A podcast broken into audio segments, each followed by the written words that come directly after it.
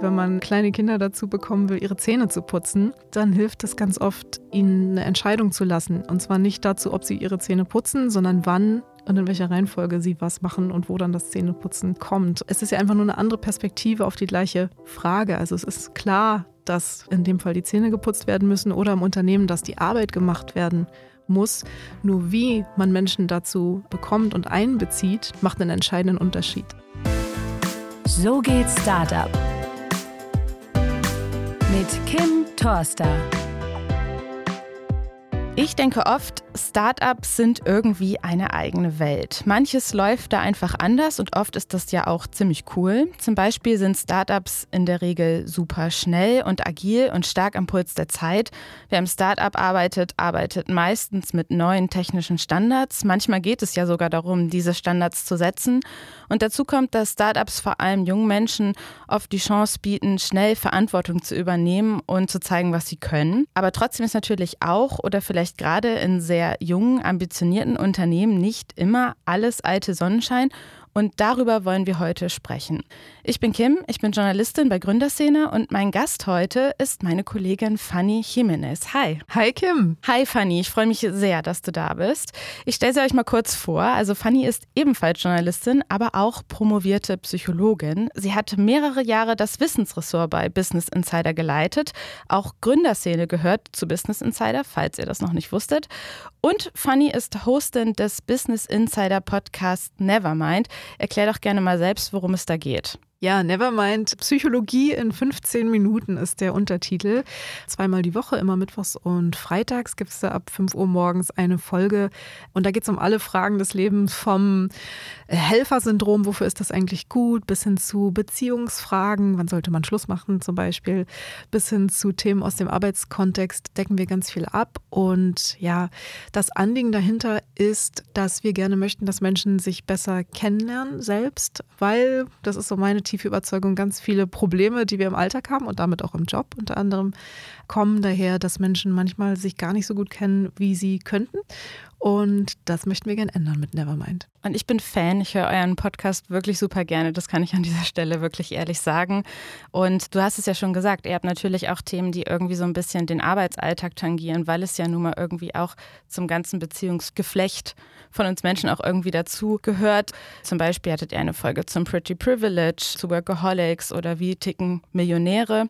Und ich hatte tatsächlich schon länger geplant, mal diese Folge hier heute zu machen über den Arbeitsalltag in Startups und fand es sehr passend dafür, mit einer Psychologin zu sprechen und habe dann sofort an dich gedacht. Und Arbeit ist ja am Ende sind ja auch nur Menschen, die irgendwie was zusammen machen. Und für mich persönlich macht es auch einen ganz entscheidenden Unterschied, ob ich mit Menschen klarkomme, mit denen ich zusammenarbeite. Bin ich da die einzige? nee, ist natürlich der Traum von jedem, dass man morgens ins Büro kommt oder äh, mit Menschen zusammenarbeitet jeden Tag, mit denen man sich total gut versteht, mit denen man sich auch vorstellen könnte, irgendwie nach dem Job noch was zu machen. Ne? Das mögen sehr viele Menschen und natürlich auch aus gutem Grund, weil wenn man Menschen mag, wenn man ähnliche Werte teilt, äh, die gleichen Ansichten hat, vielleicht auch aus einem ähnlichen Hintergrund kommt, versteht man sich oft leichter als mit Menschen, die sehr anders sind. Ich finde, das ist total verständlich und auch erstmal schön, weil es die Zusammenarbeit ähm, leicht machen kann. Gerade wenn es um Werte geht, finde ich, ist es ganz wichtig, weil Unternehmen auf was hinarbeiten, besonders bei Startups. Äh, ich finde, man muss dabei so ein bisschen im Hinterkopf behalten, dass wir reden ja ganz viel äh, in der HR-Szene über Diversität die für Teams gut sind, aber auch für Unternehmen selbst, also für den Unternehmenserfolg. Und die Krux ist so ein bisschen, diverse Teams bringen leider dann mit sich, dass es nicht immer sich so natürlich und einfach anfühlt und dass man nicht immer gleich mit dem klarkommt, weil eben die Hintergründe total unterschiedlich sind und äh, ja, da passiert viel Reibung. Insofern ganz natürliches menschliches Bedürfnis oder der Impuls, mit Menschen zu arbeiten, die einem ähnlich sind, weil es dann leichter ist, ist nicht immer die beste Idee in einem Unternehmen. Weil es auch darum geht, das eigene Denken auch mal zu, zu challengen quasi, ne? Also auch mal ja. out of the box zu denken, wie ja immer so schön gesagt wird. Ja, beziehungsweise sogar, ich würde noch weitergehen zu sagen, ganz fundamentale Grundannahmen darüber, wie ein Arbeitsplatz eigentlich aufgebaut sein muss, wofür Meetings eigentlich da sind, wie viele man davon braucht, wie Abstimmungsprozesse laufen, wie Feedback gegeben wird. Auch das kann sehr unterschiedlich sein, je nachdem, aus welchem Hintergrund man kommt, was man gewohnt ist, womit man sich arrangieren kann oder wohlfühlt. Und ähm, wenn Menschen aus sehr diversen Hintergründen zusammenkommen, muss man das alles einmal auf den Tisch packen und wirklich besprechen, was ich sehr, sehr gut finde. Weil wenn das ausbleibt, handeln Menschen ganz oft mh, mm, aus Annahmen heraus, Annahmen darüber, was andere denken, was andere wollen. Und da kann man sich sehr verlaufen dabei. Trotzdem würde ich sagen, es gibt ja auch die Situation, dass man vielleicht irgendwo einfach mal nicht reinpasst. Also ich weiß das auch aus Gesprächen mit Startups, wenn wir da manchmal fragen, warum ist der und der gegangen oder die und die, dann kommt oft, ja, das hat irgendwie einfach hier nicht gepasst. Und ich finde das eine nachvollziehbare Antwort. Was würdest du dazu sagen? Ich finde meistens, wenn das aufkommt als Thema und das so ein, so ein kollektives Gefühl ist, dass jemand speziell irgendwie nicht hinpasst, nicht reinpasst, dann steckt dahinter oft äh, eine Wertefrage. Also zum Beispiel bin ich in einem Startup, was wirklich sehr schnelllebig ist, was extrem dynamisch ist, was bei vielen ja der Fall ist. Und ich habe da einen Menschen, der zwar die Idee dieses Startups mag, aber dessen Persönlichkeit einfach da nicht hinterherkommt, also dem oder der das so schwer fällt, sich schnell auf Veränderungen einzustellen, schnell das Tempo hochzufahren, dann wieder runterzufahren, dann die Richtung zu wechseln, dann kann es sein, dass dieser Mensch tatsächlich da nicht hinpasst aus der Wahrnehmung der anderen und wahrscheinlich aus der eigenen Wahrnehmung heraus auch sagen würde, ich fühle mich hier irgendwie nicht so richtig wohl. Die Dinge laufen mir anders, als sie zu mir, zu meiner Persönlichkeit passen. Ist es in so einer Situation dann den Aufwand wert, zu versuchen, sich einzufügen oder auch andere dann versuchen, jemanden zu integrieren oder ist es vielleicht auch einfach mal, okay, das passt dann nicht und dann ist auch okay? Hm, Finde ich, kommt immer sehr drauf an. Also es kommt drauf an, äh, wie viel demjenigen dann da abverlangt wird, also wie weit derjenige über seine Komfortzone hinaus an sich ackern müsste und auch ob derjenige dazu bereit ist. Ich finde, das hat auch nicht immer nur was mit der Persönlichkeit zu tun, ist auch oft eine Frage der Lebensphase. Wenn ich gerade irgendwie zwei kleine Kinder zu Hause habe, dann ist vielleicht der Fokus gerade woanders und dann ist meine Bereitschaft jetzt alles irgendwie umzukrempeln und anders zu machen nicht so groß. Und von meiner Beobachtung her gibt es da in Startups schon ein großes Bemühen, zu schauen, okay, wo können wir denjenigen einsetzen, gerade weil ja viel im Fluss ist und man sehr viele Aufgaben hat, für die es gar nicht immer eine Person gibt. Also die Rollen sind ja oft auch fließend. Man kann sich nochmal anders ausprobieren, was anderes übernehmen. Mein Eindruck ist, das wird schon viel gemacht und äh, das ist auch gut so, finde ich. Ja, absolut. Grundsätzlich lohnt sich das, glaube ich, immer auch mal neue Leute irgendwie reinzulassen, die eine Außenperspektive dann auch mitbringen, mhm. oft. Wir sind schon total drin im Thema. Ich hatte mir eigentlich vorgenommen, dass ich recht am Anfang mit dir einmal über den Begriff Arbeitsklima sprechen wollen würde, weil natürlich kommt dieser Begriff immer sehr, sehr schnell auf, wenn es irgendwie um den Arbeitsalltag geht. Viele sagen ja auch, wir, unser Unternehmen funktioniert gut, weil wir ein gutes Arbeitsklima haben. Und ich weiß natürlich, was damit gemeint ist, frage dann aber auch immer nach konkreten Beispielen. Aber was würdest du denn sagen, was bedeutet das vielleicht auch aus psychologischer Perspektive? Was bedeutet Arbeitsklima und wie entsteht ein Arbeitsklima? Ja, du hast recht, das ist eins von diesen Wörtern, die man sehr schnell sagt, die jeder schon mal, ne, jeder hat schon mal gesagt, hm, das Klima da ist gut oder nicht so gut. Wir können mal aus der Forschungsperspektive drauf schauen. Also Arbeits- und Organisationspsychologen äh, hantieren ja auch mit dem Begriff und die verstehen darunter sozusagen eine gemittelte Bewertung oder gemittelte Evaluierung von allen aus einem Team. Also wenn du jeden Einzelnen fragst, wie geht's dir denn hier, wie findest du denn das Klima, dann bekommt man da eben einen Wert. Und so ein bisschen weiß man natürlich inzwischen auch, wie der zustande kommt. Da spielen so Dinge eine Rolle, wie, wie klar sind die Rollen verteilt. Also weiß ich genau auf meiner Position, was ich machen kann, was ich nicht machen kann, mit wem ich mich wie abstimmen muss. Dann gibt es auch sowas wie Herausforderungen bei der Arbeit und eigene Entscheidungsfreiheiten. Also Ne, das, was wir eben schon so ein bisschen besprochen hatten, wie sehr muss ich aus meiner Komfortzone raus? Ist das individuell zu viel für mich oder sind das zu viele schnelle Wechsel oder fühle ich mich damit wohl? Genau, dann natürlich auch die Frage, wie geht es mir mit der Führung? Also ist das aus meiner Sicht eine gute Führungsmannschaft oder vor allem der unmittelbare Vorgesetzte? Wie gut komme ich mit dem oder ihr zurecht? Und natürlich auch sowas wie Kooperation. Also unterstützt man sich gegenseitig? Ist es eher ein Ellenbogen? Klima. Äh, sowas alles spielt da mit rein. Und was man auch weiß, ist, dass es sehr enge Zusammenhänge gibt zwischen dieser Beschreibung des Klimas und der Zufriedenheit mit dem Job bei jedem Einzelnen. Also wenn man die fragt, dann gibt es da statistische Zusammenhänge, was auch zeigt, oft spiegelt dieses Klima schon wieder auch, wie sich Einzelne mit ihrer ganz eigenen Rolle fühlen. Du hast gerade schon das Stichwort Führung gesagt. Und ich habe tatsächlich im Vorfeld dieses Podcasts habe ich einfach mal viel auf Kununu geschaut, habe mir verschiedene Startups da angeschaut und wie die abschneiden. Und mir ist tatsächlich aufgefallen, dass immer dann, wenn die Bewertungen negativ waren, Führung eine große Rolle gespielt hat. Also es kam dort oft auf, dass Menschen, wenn irgendwas schiefläuft, das tatsächlich irgendwie auf die Führung beziehen.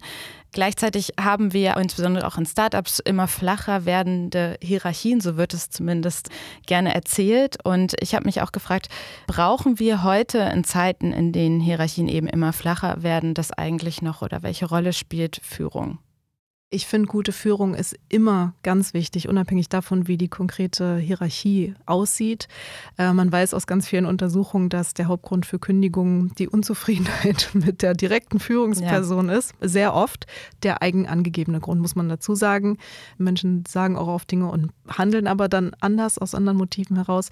Aber es ist zumindest in der Präsenz für jeden einzelnen Mitarbeitenden sehr groß. Und natürlich völlig zu Recht, weil wer ist in der Führungsrolle? Derjenige, der die Verantwortung trägt und zwar nicht nur für ein bestimmtes Produkt oder ein bestimmtes Unternehmensziel, sondern auch für dieses Team, das er da leitet oder das sie leitet. Das heißt, es gibt schon auch eine Verantwortung dafür, dass den Menschen, die man dort koordiniert, das ist ja das, was Hierarchieebenen eigentlich machen sollen, koordinieren, dass man dafür sorgt, dass es ihnen, soweit man es beeinflussen kann, gut geht. Da sind wir auch dann wieder bei diesem Begriff Arbeitsklima. Du hattest ja eben auch schon gesagt, dass der auch durch eine Führung geprägt wird. Da wollen wir tatsächlich auch gleich nochmal drüber sprechen. Ich wollte gerne nochmal mit dir über flache Hierarchien sprechen. An der Stelle eine kleine Anekdote aus meinem privaten Leben. Mhm. Ich habe mich neulich mit einem Freund unterhalten, der bei der Bundeswehr ist seit Jahren, da auch in einer, in einer Führungsposition tatsächlich. Und bei der Bundeswehr gibt es natürlich, wie beim Militär insgesamt, sehr, sehr klare Hierarchien. Und ich war immer der Meinung, oh, für mich wäre das ja nichts. Ich, ich brauche irgendwie meine Freiheit und so weiter. Und er hat mir dann aber neulich was gesagt, worüber ich wirklich lange nachgedacht habe, weil er sagte, ja klar, das sagen ihm alle. Andererseits hat so eine klare Hierarchie Ordnung auch viele Vorteile, zum Beispiel nämlich, dass wenn klar ist, dass es diese Hierarchien gibt, dass es dann auch Kontrollinstanzen gibt.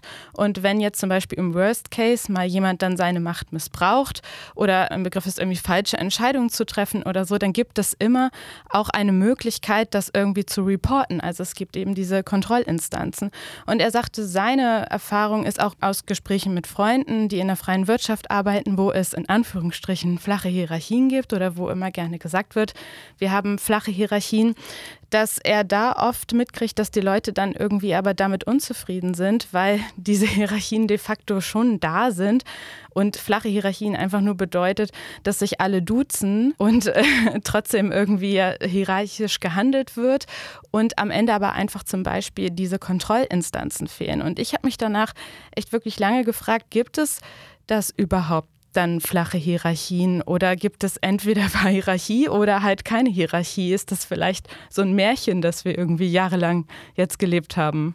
Das ist eine total gute Frage, Kim, weil ich finde, Hierarchie ist einer dieser Begriffe, über den man ganz viel spricht und selten genau hinschaut, was damit eigentlich gemeint ist. Also du hast das gemacht mit deinem Kumpel, mit dem Beispiel.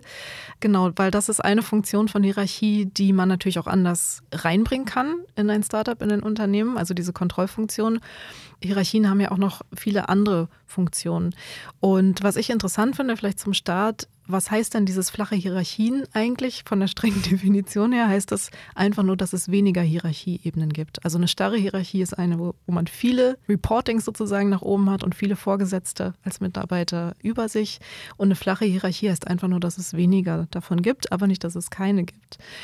Und selbst wenn man eine flache Hierarchie hat, das wird jeder kennen, der schon mal in unterschiedlichen Startups oder Unternehmen gearbeitet hat, fühlt sich das trotzdem mitunter sehr unterschiedlich an. Und das liegt eben daran, dass Hierarchie sehr unterschiedlich gelebt wird. Hierarchie, eine flache Hierarchie kann auch heißen, dass ich sehr viel Entscheidungsspielraum habe in meinem individuellen Bereich, den ich verantworte und nur bei ganz wichtigen Budgetentscheidung ab einer bestimmten Summe, zum Beispiel mir ein Okay holen muss von jemandem. Es kann aber auch heißen, dass ich einen Micromanager vor mir habe oder eine Micromanagerin und wirklich jeden Schritt Ping-Pong spielen muss und in jeder E-Mail alle Leute CC setzen muss. Das sind nochmal andere Formen von Zusammenarbeit, die finde ich per se mit den Ebenen der Hierarchie gar nicht so viel zu tun haben, sondern eher eigentlich ins, ins Betriebsklima oder ins Arbeitsklima fallen. Und natürlich kann sich das extrem unterschiedlich anfühlen, je nachdem, wo man dann da landet. Weil du jetzt aber gefragt hast, braucht man die überhaupt noch oder gibt es nur die Wahl zwischen keine oder wirkliche Hierarchien? Mein Eindruck ist, dass es vor allen Dingen Menschen am Anfang ihrer Berufslaufbahn extrem helfen kann, Hierarchien zu haben und dann auch ein relativ festes System zu haben, weil ihnen einfach die Erfahrung noch fehlt. Und ich finde es schwierig, also gerade wenn es um große Unternehmensziele geht, um, um sehr große Mengen Geld, Budgets, Ziele, die da gesetzt werden sollen, wenn man das Menschen fragt, die gerade juniorisch dabei sind und die ersten Schritte machen, das ist ja extremst überfordernd. Also ich glaube, viele sind froh, dass sie dann jemanden an ihrer Seite haben, den sie sozusagen die Verantwortung auch abgeben können oder zumindest mit dem sie einmal ein Sparring machen können. Nicht jeder ist ja vielleicht auch der Typ für Eigenverantwortung, oder? Manche haben ja vielleicht auch einfach Lust, dass ihnen jemand sagt, was sie machen sollen. Richtig, ja klar, weil wenn die Hierarchie nicht besteht, gerade hinsichtlich der Entscheidung, also wenn ich jede Entscheidung selber treffen muss, das ist richtig anstrengend. Ich hatte gerade einen kleinen Aha-Moment, als du gesagt hast, auch in flachen Hierarchien gibt es Micromanagement. Für mich war Micromanagement immer gleich Hierarchie mhm. einfach. Aber du hast es ja gerade gut erklärt, dass das unterschiedliche Systeme sind, quasi, mhm. die auch parallel laufen können. Tatsächlich gibt es ja mittlerweile auch Unternehmen, die nochmal andere Wege gehen. Es gibt immer mehr Holokratie oder neulich war Weidemar Zeiler, der Gründer von Einhorn, einem Startup aus Berlin, bei uns zu Gast, der erzählt hat unter anderem, dass sie schon vor ein paar Jahren bei sich im Unternehmen alle weisungsbefugten Positionen abgeschafft haben. Bei dem wird zum Beispiel dann ganz viel über irgendwie Räte entschieden, die sie dann gebildet haben und so. Glaubst du, das ist ein Trend, dass wir immer mehr loslassen von Hierarchien? Ich finde diese Modelle alle total spannend. Ich gucke mir das auch sehr, sehr gerne an. Ich habe noch nie in so einem System gearbeitet. Deswegen kann ich es aus der Praxis gar nicht so beantworten. Aber ich finde die deshalb so interessant, weil sie aus meiner Sicht auch zeigen, dass die Hierarchie, so wie wir sie kennen oder wie sie dein Bekannter in der Bundeswehr hat, dass die sich vielleicht für bestimmte Organisationen durchaus noch eignen, für andere aber vielleicht nicht. Also dieses System der Räte oder Teamentscheidungen von den Leuten, die dann wirklich Ahnung haben auf dem Gebiet, zu installieren anstelle einer Berichtskette, die immer ganz oben beim CEO landet, bietet sich vielleicht für manche Unternehmen tatsächlich viel besser an. Also ich finde das hochspannend. Ich finde toll, dass viele Startups das ausprobieren, Formen davon oder Varianten davon. Ich glaube auch, dass es nicht ganz einfach ist weil es heißt auch, dass zum Beispiel Kollegen, die eben noch nicht so lange im Job sind, relativ viele Entscheidungen mittreffen müssen. Hattest du schon gesagt, was sie vielleicht nicht immer wollen oder auch nicht immer können, was auch enorm überfordernd sein kann. Und das gut zu gestalten mit Menschen, die man dann an der Seite hat, die einen da unterstützen können und dieses gemeinsame Lernen, ich finde es hochspannend. Deswegen kann ich gar nicht pauschal beantworten, ob es funktioniert, aber ich finde, dass es ausprobiert wird, zeigt auf jeden Fall, dass es alternative Formen von Führung geben muss. Und wir gucken gerade, welche davon eigentlich wohin passen. Wir haben ja eben auch gerade schon von Führung gesprochen. Ein großer Teil von Führung ist ja auch, die Menschen irgendwie mitzunehmen und für die Sache zu begeistern, insbesondere natürlich in Startups. Wenn du jetzt zum Beispiel Startup-Gründer bist, dann bist du natürlich total into it und glaubst an deine Idee und so weiter. Aber im besten Fall sollte das ja auch deinen Mitarbeitern dann so gehen. Glaubst du, flache Hierarchien oder gar keine Hierarchie, so wie Einhorn das macht zum Beispiel, kann dabei helfen, die Leute mitzunehmen, meinst du? Ja. Ich glaube schon, weil erfahrungsgemäß Menschen, die zu etwas Ja sagen, dann noch eher dabei bleiben. Mir fällt nur ein anderes Beispiel ein aus einer ganz anderen Ecke. Zum Beispiel, wenn man kleine Kinder dazu bekommen will, ihre Zähne zu putzen. Und die wollen nicht, erfahrungsgemäß wollen sie das nicht, dann hilft es ganz oft, ihnen eine Entscheidung zu lassen. Und zwar nicht dazu, ob sie ihre Zähne putzen, sondern wann und in welcher Reihenfolge sie was machen und wo dann das Zähneputzen kommt. Und diese einfache, ja, es ist ja einfach nur eine andere Perspektive auf die gleiche Frage. Also es ist klar, dass in dem Fall die Zähne geputzt werden müssen oder im Unternehmen, dass die Arbeit gemacht werden muss. Nur wie man Menschen dazu bekommt und einbezieht, das Einbeziehen ist ganz wichtig, macht einen entscheidenden Unterschied. Also ganz oft ist es nicht das, was genau gemacht werden soll, sondern tatsächlich, wie man es anstellt und wie man auf Menschen zugeht, um das ja von ihnen äh, zu bekommen. Kann ich total nachvollziehen. Es ist genau die Art, wie man, glaube ich, auch mit mir umgehen muss. Ich bin gerade, fühle mich gerade ein bisschen ertappt, dass ich anscheinend ticke wie ein Kleinkind. Aber da sind wir dann, glaube ich, wieder da, die Art und Weise, wie man auch irgendwie was anleiert. Tatsächlich ist das Thema Commitment ja für Gründer sehr wichtig. Die sind darauf angewiesen, dass ihre Mitarbeiter voll da sind. Hast du noch andere psychologische Tricks, wie man das schafft? Ja, also man redet natürlich ganz viel auch über Purpose, ne, den Sinn in der Arbeit finden. Das klingt immer schon so, ja, wissen wir doch. Es ist trotzdem aber sehr, sehr wichtig, weil du hast eben gesagt, dieses Ticken wie ein Kleinkind. Ich finde, es ist ja total menschlich. Also es ist ein menschliches Grundbedürfnis, sich sicher zu fühlen, also eine Klarheit zu haben dabei, was mache ich hier eigentlich, aber auch einen Gestaltungsspielraum zu haben. Das brauchen Menschen einfach, weil sie sich sonst in ihrer Freiheit beschnitten fühlen. Das sind sie ja de facto dann auch. Ja. Und das spielt diese Sinnhaftigkeit. Also warum genau mache ich das hier eigentlich? Das spielt da ja total rein. Und da finde ich nochmal wichtig, das, was der Purpose für den Gründer ist, muss nicht der Purpose sein, der es für seine Mitarbeitenden ist. Das ist oft hoch individuell. Für manche ist ein Start-up und die Erfahrung, die sie dort machen, einfach nur ein super gutes Trainingslager für alles, was danach kommt, weil man sich wahnsinnig viel ausprobieren kann, weil es super schnell geht alles. Also für viele ist diese Unternehmensform einfach ein toller Case, in dem sie sich einmal ausprobieren können. Für andere ist vielleicht das Thema, was dieses Startup behandelt, wirklich eine Herzensangelegenheit. Und jede Finanzierungsrunde, die dann nicht klappt, tut denen fast persönlich weh. Also es gibt sehr viele unterschiedliche Motive, die so eine Sinnhaftigkeit ausmachen können. Und wenn ein Gründer das schafft, das ist der Vorteil im Startup. Der Gründer ist ja sehr nah dran noch an seinen Leuten. Wenn der Gründer das schafft, so ein bisschen herauszufinden, wer ist eigentlich hier, warum genau, dann kann man da immer wieder andocken.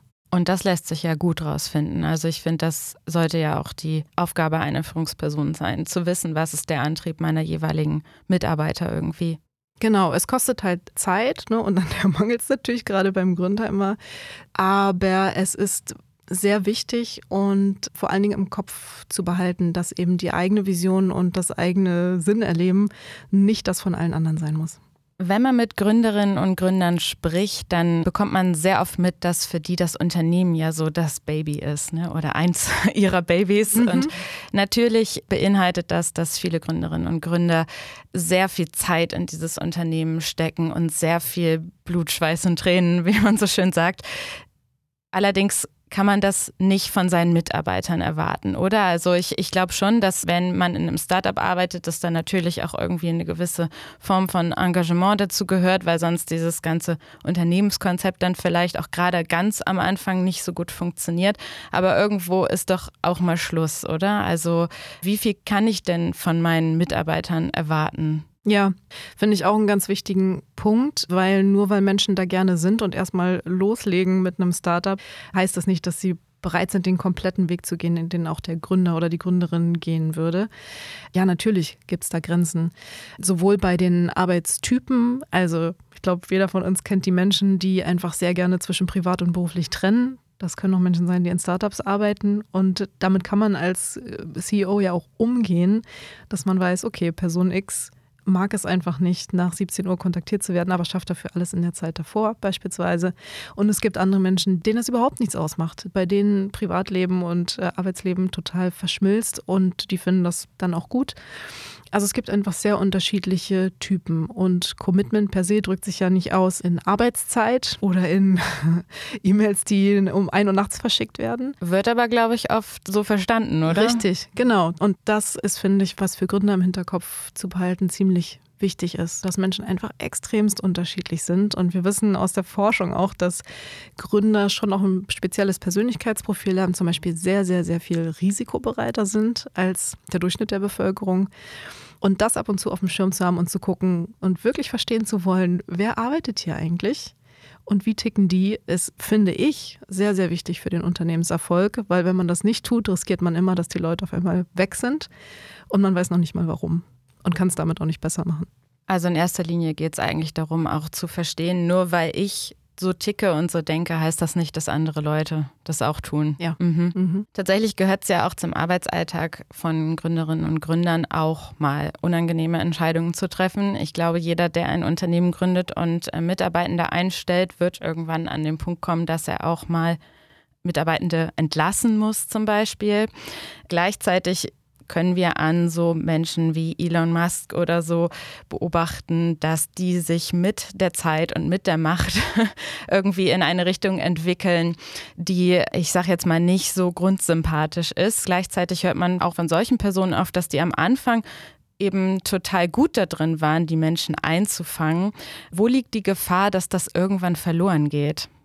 Ja, ich glaube, es sind mehrere Dinge, die da eine Rolle spielen. Also Macht per se macht tatsächlich was mit Menschen, das weiß man auch, das haben Wissenschaftler erforscht.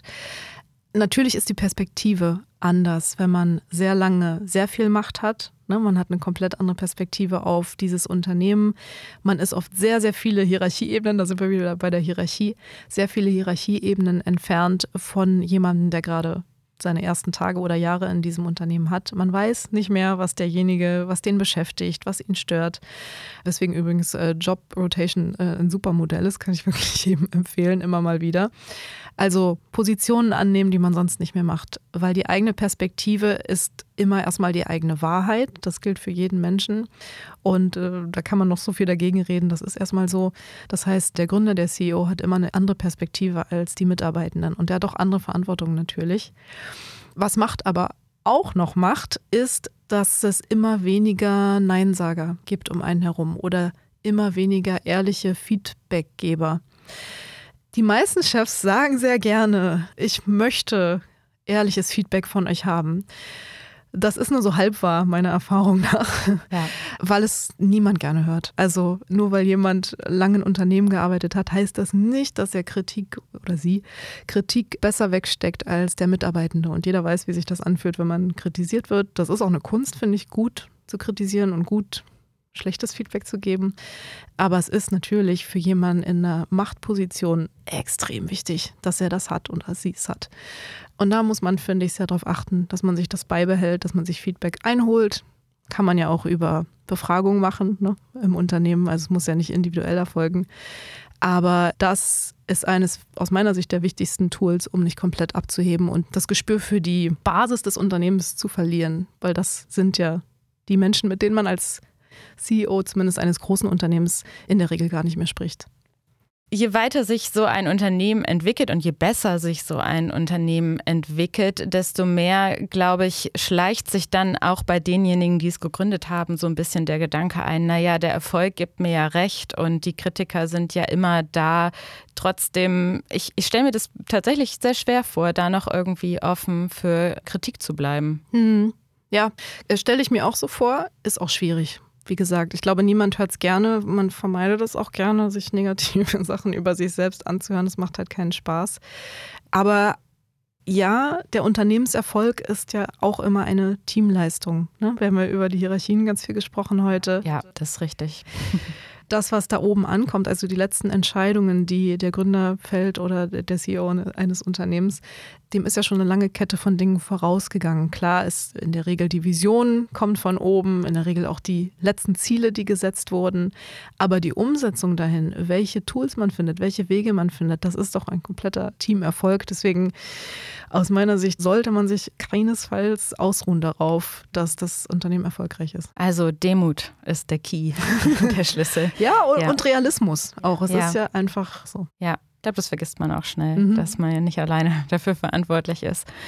Lass uns mal gerne die Perspektive wechseln. Also mhm. wir, wir wechseln jetzt auf die Seite der, der Mitarbeitenden. Und was ist denn, wenn ich Probleme mit meinem Chef habe? Also das ist tatsächlich auch was, was ich bei Kununu oft gelesen habe, dass Leute das Gefühl hatten, andere werden bevorzugt oder der Chef ist fachlich irgendwie nicht fit oder so oder hat einen einfach vielleicht persönlich auf dem Kika.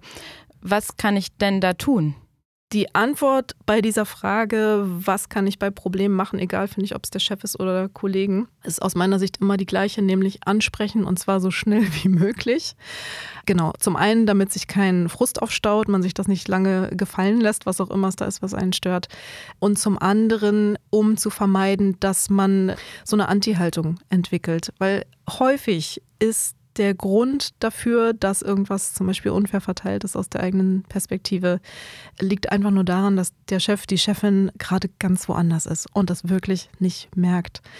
Also ich glaube, das Gespräch suchen und zwar bitte, bitte, bitte immer privat. Es gibt ja dieses Prinzip Praise in Public, Criticize in Private, also immer unter vier Augen und klar ausdrücken, was man möchte. Also Kritik alleine hilft dem Gegenüber in der Regel ja nicht so viel, aber man kann halt sagen, hm, pass auf, also die Aufgabe wurde jetzt dreimal an den Kollegen da drüben abgegeben. Ich würde das auch total gerne machen. Nach welchem Prinzip verteilst du denn diese Aufgaben eigentlich? Und damit signalisiert man, mir ist hier was aufgefallen, ich unterstelle aber keine böse Absicht und lasse dem anderen die Wahl, da mit gutem Gesicht rauszukommen und trotzdem das Ganze zu ändern, so dass ich bekomme, was ich möchte. Und was, wenn ich das Gefühl habe, mein Vorgesetzter oder meine Vorgesetzte ist einfach fachlich schlechter als ich? Das wird sehr oft der Fall sein, glaube ja. ich, weil fachliche Expertise ist ja gar nicht so das ausschlaggebende Kriterium, das eine Führungskraft erfüllen muss. Eine Führungskraft hat ja vor allen Dingen die Aufgabe zu tracken, ob die Ziele erfüllt werden, äh, Wege dahin zu finden und zwar mit Hilfe des Teams und vor allen Dingen ist Führen ja eine zwischenmenschliche Aufgabe und auch sehr viel Admin-Krams. Aber fachliche Expertise ist nicht so das Number One. Und eine gute Führungskraft aus meiner Sicht hat auch überhaupt kein Problem damit, das einzugestehen, weil es eben nicht die Hauptaufgabe ist. Aber dafür zu sorgen, dass die fachliche Expertise, die im Team schwirrt, gut zusammenzutragen und bestmöglich zu fördern. Ich habe das noch nie so betrachtet, obwohl es natürlich total Sinn macht, dass Führungskräfte in erster Linie irgendwie ganz andere Aufgaben haben, oft, nämlich das Führen an sich. Ich habe noch ein anderes Problem auf Kununu ausgemacht, nämlich das Thema Geld. Gerade in Startups, die haben ja oft eine Runrate, also ein sehr begrenztes Budget auch sehr vorgeplantes Budget und da werden Gehaltsverhandlungen gerne mal so abgebügelt mit dem Argument, du, wir haben jetzt kein Geld. Wie gehe ich denn damit um? Weil ewig geht das ja auch nicht. Ist natürlich, sage ich mal, sehr bequem, dass man die Runrate dann als Argument vor sich herschieben kann. Das ist natürlich überhaupt kein Argument. Genauso wie es im Konzern, äh, finde ich, auch kein Argument ist zu sagen, wir haben gerade eine Rezession oder ähnliches. Jedes Unternehmen hat ja Ziele und eins dieser Ziele ist, die guten Mitarbeiter zu halten, die man wirklich braucht und die man auch bei sich haben möchte. Und da muss man unter Umständen was machen am Gehalt, auch wenn es gerade nicht die oberste Prio ist oder nicht die beste wirtschaftliche Lage oder die beste Phase in einem Startup. Und da finde ich interessant, bei Startups ist es ja oft auch so, dass die Gründer selbst auch noch nicht so wahnsinnig viel Erfahrung haben mit solchen Gesprächen. Ich finde, da kann man auch zusammen lernen. Auch da finde ich ganz wichtig, gute Absichten unterstellen und positiv auf den anderen zugehen. Und was man immer versuchen kann, ist natürlich zum einen zu sagen, ja, verstehe ich, ist eine schwierige Situation. Aber um dahin zu kommen und um die nächsten Schritte zu machen, möchte ich gern dabei sein. Ich glaube, ihr könnt mich auch gut gebrauchen und wir müssen einen Weg finden, wie das gehen kann. Man kann ja auch staffelweise zum Beispiel Gehaltserhöhungen vereinbaren, also sagen, wir machen jetzt einen kleinen Schritt und nach der nächsten Runrate einen größeren Schritt. Also ich glaube, da ist wichtig, dran zu bleiben, wohlwollend zu bleiben, unterstützend zu bleiben und nicht verbittert rauszugehen aus solchen Gesprächen. Also auch da sagt, was ihr wollt macht das freundlich und vielleicht lernt euer Gründer und eure Gründerin dann sogar mit euch mit, wie gute Gehaltsverhandlungen gehen. Aber würdest du akzeptieren, wenn dann jemand einfach sagt, du geht gerade nicht? Das kommt sehr drauf an. Es kommt sehr auf meine eigene Leistung an. Stichwort Commitment, wie viel habe ich da reingesteckt? Wie viele ähm, Nachtschichten habe ich zum Beispiel eingelegt, wenn ich das getan habe? aus freien Stücken, dann ist das natürlich was anderes, als wenn ich tatsächlich einfach normal meinen Job gemacht habe. Und das wäre jetzt mal ganz nett. Also auch da spielt natürlich eine Rolle, was habe ich wirklich geleistet, wie gut kann ich das belegen. Je mehr Zahlen man hat, desto besser. Genau. Davon finde ich, hängt es ab. Und natürlich auch von der Frage, gibt es sonst noch Optionen? Wenn Geld gerade wirklich schwierig ist, man kann ja über andere Dinge verhandeln. Gerade in Startups ist jetzt zum Beispiel der Aufstieg in erste Führungsposition manchmal ein bisschen leichter als in Jobs in Konzernen beispielsweise. Auch das kann ja eine gute Motivation sein und vielleicht einen Gehaltssprung ersetzen. Also ich glaube, das ist natürlich auch wichtig. Macht euch vorher klar, was euch wirklich wichtig ist und überlegt euch immer ein paar Alternativen. Also ich überlege mir im besten Fall dann vorher schon, welche Alternativen ich dann vorschlagen kann. Aber also jetzt ganz so abbügeln lassen braucht man sich auch nicht, oder? Also irgendwas geht immer. Ja, und wenn es nur ist zu sagen, okay, wenn es wirklich ganz, ganz, ganz eng ist, dann lass uns bitte in zwei Monaten, drei Monaten nochmal mhm, sprechen. Mhm. Wie oft würdest du dich denn vertrösten lassen? Auf den nächsten Monat oder übernächsten Monat? Ja, zum Beispiel. Oh, maximal einmal. Ja, gut zu wissen. Wir sind jetzt thematisch eben bei diesen Mitarbeitenden angekommen und wir haben schon viel über Commitment gesprochen, über eine sehr enge Zusammenarbeit im Startup. Und natürlich ist das Startup-Umfeld wie gemacht dafür, dass man da natürlich auch Leute findet, mit denen man auch privat dann gerne was macht, dass man sich mit denen anfreundet. Ich habe mich gefragt, ist es überhaupt gesund, dann auch noch privat mit den Leuten von der Arbeit die ganze Zeit rumzuhängen und wie viel ist zu viel?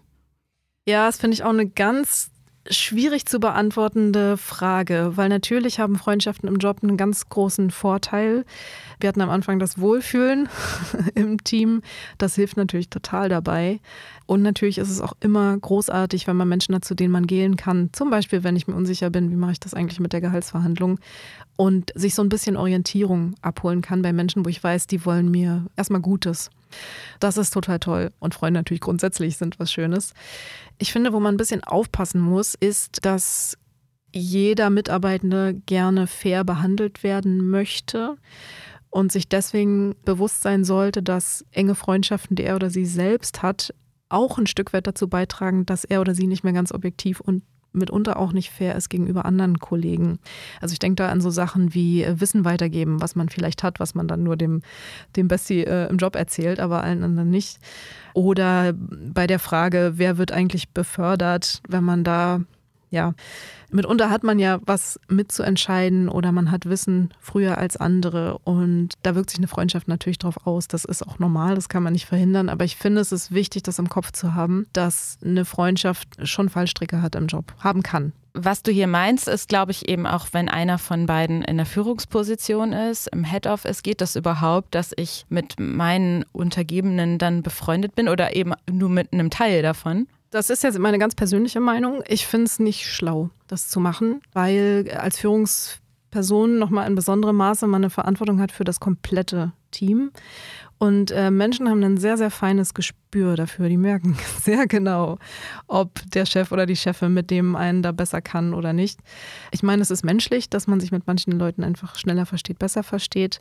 Aber für mich ist das bei einer Führungsfigur absolut wichtig, dass das Bemühen immer da ist, alle fair zu behandeln.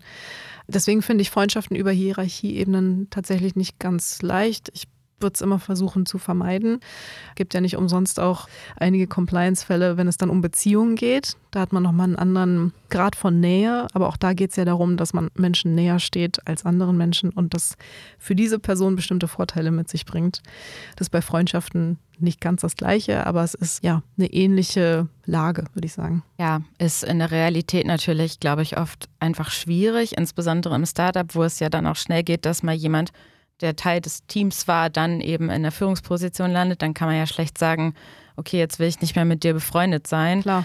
Im Startup kann man ja auch nicht einfach mal eben die Abteilung wechseln oder so, wie das in einem Konzern dann gehandhabt werden würde. Also da muss man da einfach versuchen, dann aber bei beruflichen Entscheidungen so objektiv wie möglich zu sein und wahrscheinlich einfach so transparent wie möglich auch oder? Ja, finde ich auch. Und gerade das Beispiel, was du angesprochen hast, zeigt ja auch, dass es sogar für die beiden, die die Freundschaft haben, schwierig werden kann. Ne, wenn jetzt ein guter Freund von mir, eine gute Freundin von mir befördert wird, das fühlt sich ja mitunter auch nicht so toll an. Man fragt sich dann, warum war ich es nicht? Also auch da kann ja dann Konkurrenzgedanke sehr unschön in die Freundschaft reingrätschen. Also ja, da gibt es, glaube ich, keine Pauschallösung dafür. Ich finde nur, da ist es wichtig, das so ein bisschen im Hinterkopf zu haben, welche guten Seiten es haben kann, aber auch, wo man aufpassen muss. Man weiß ja vielleicht auch vorher schon, dass man vielleicht eine Führungsposition möchte oder so, dass man das da im Hinterkopf behält.